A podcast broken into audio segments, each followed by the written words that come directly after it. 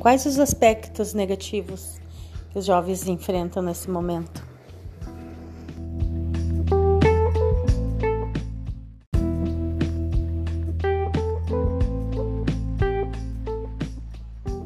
É, mas do aspecto assim mais negativo disso tudo para os adolescentes seja esse distanciamento né, das pessoas da sua idade e, e dessa falta de liberdade dentro da própria casa, né? Então é algo que a gente tem que ficar uh, atento em relação aos jovens, né? Porque uh, é uma fase difícil, uma fase que exige de, de muito, muita conversa, né?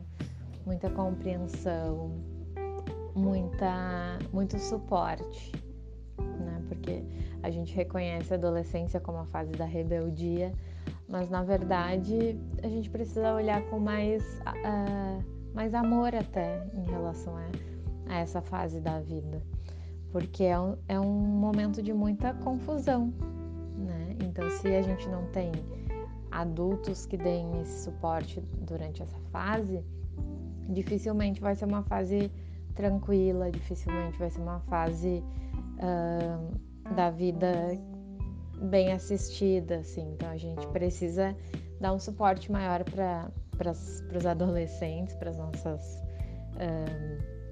para os nossos jovens, porque eles precisam disso.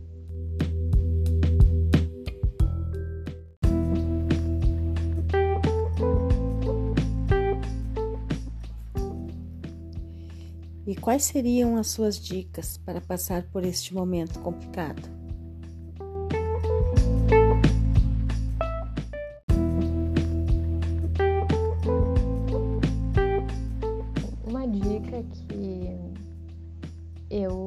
Considero muito importante para qualquer assim momento difícil da vida é tentar se reaproximar ao máximo de uma rotina, né?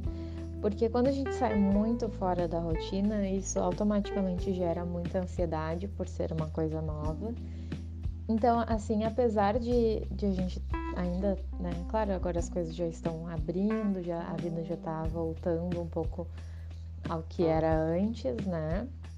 Mas assim, tentar manter os mesmos horários de antes, né? Tentar acordar uh, no horário que acordava antes, tentar. Uh, eu acho uma coisa interessante é tira o pijama, né? Porque eu percebi assim que muitas pessoas se mantinham de pijama durante o dia inteiro por ficar em casa e na verdade isso deixa as, as pessoas em clima de, de sono o dia inteiro, né? E isso, por mais uh, bobo que pareça, é um investimento assim no, no nosso dia a dia. Então, acordar cedo, uh, ou pelo menos perto do que acordava antes, trocar de roupa, né? Se organizar para o dia, se organizar para receber a rotina, né? Então, isso é uma dica interessante.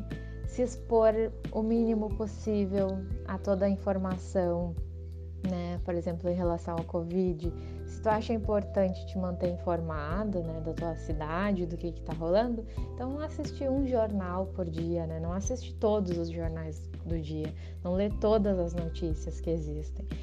Porque isso, né, pode prejudicar sim. Quanto mais a gente se expor à notícia ruim, né, a gente mais vai ficar impactado com aquilo.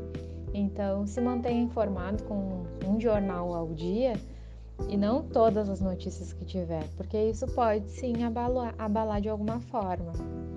E uh, não abandonem os tratamentos, né? Quem tiver em algum tratamento de medicamentoso, psicoterapia, fisioterapia, uh, seja qual for o seu tratamento, não abandona, né? Presta atenção, cuida.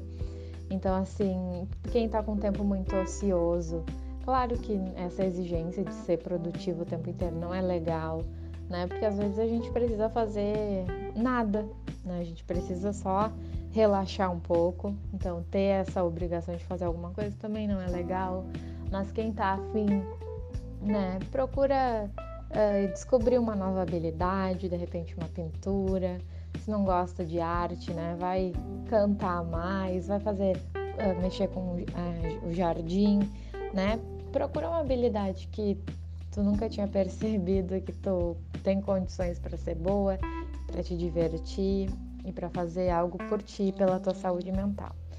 Então, ah, e outra questão que eu acho que é importante para fechar, se, se por um acaso tu tá percebendo que tudo isso está mexendo muito contigo, né, que de repente tu não tá dando conta é, de, de, te organizar no momento presente, tá sempre supondo sobre o futuro, ou tá sempre muito fixado no passado, tá difícil as coisas, procura ajuda, né? Hoje em dia a gente tem muitos uh, serviços disponíveis, até quero citar aqui o CVV, que é o Centro de Valorização à Vida, para pessoas que já tiveram pensamentos suicidas, que estão em alguma crise.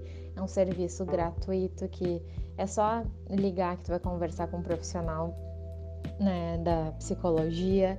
Uh, nosso município oferece também a gente agora nesse momento de pandemia tem o escuta amiga, que é só tu marcar um horário e tu vai conversar com um psicólogo ou psicóloga. Então assim, a gente tem possibilidades de, de ajuda.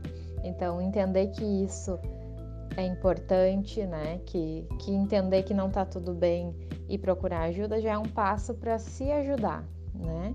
Então fico aqui à disposição. Foi um prazer participar desse podcast.